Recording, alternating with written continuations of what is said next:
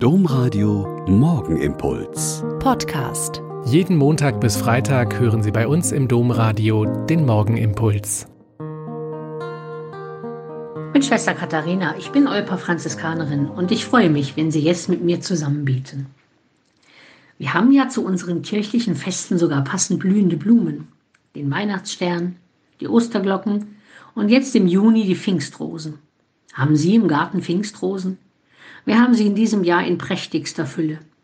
Was ich aber nicht leiden kann, sind die vielen Ameisen, die auf den Knospen herumkrabbeln. Ich habe dann gelesen, dass die Ameisen von dem klebrigen Zuckersaft angelockt werden, den die Pfingstrosen vor der Blüte absondern. Der Zuckersaft entspringt den Kelchblättern und wird dann von feinen Härchen von der Pflanze abgesondert, sodass der auskristallisierte Zucker außen an den Blüten klebt. Manchmal sondert die Pflanze so viel Zucker ab, dass die Blüten verkleben und sich nicht öffnen können. Daher ist der Hunger der Ameisen auf Süßes durchaus sinnvoll.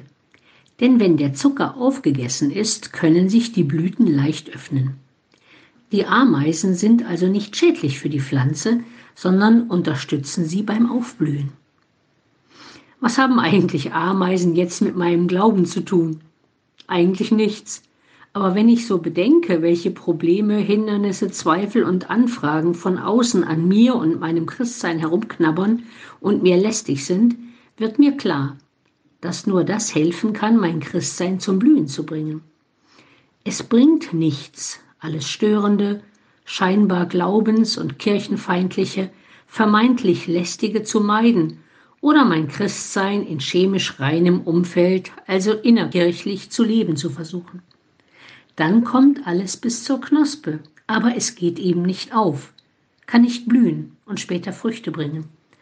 Also auch heute wieder mein Auftrag, raus ins Ameisengetümmel des realen Lebens und mich und meinen Glauben an Gott und Jesus Christus frei zu entfalten und zum Blühen und zum Fruchtbringen bringen.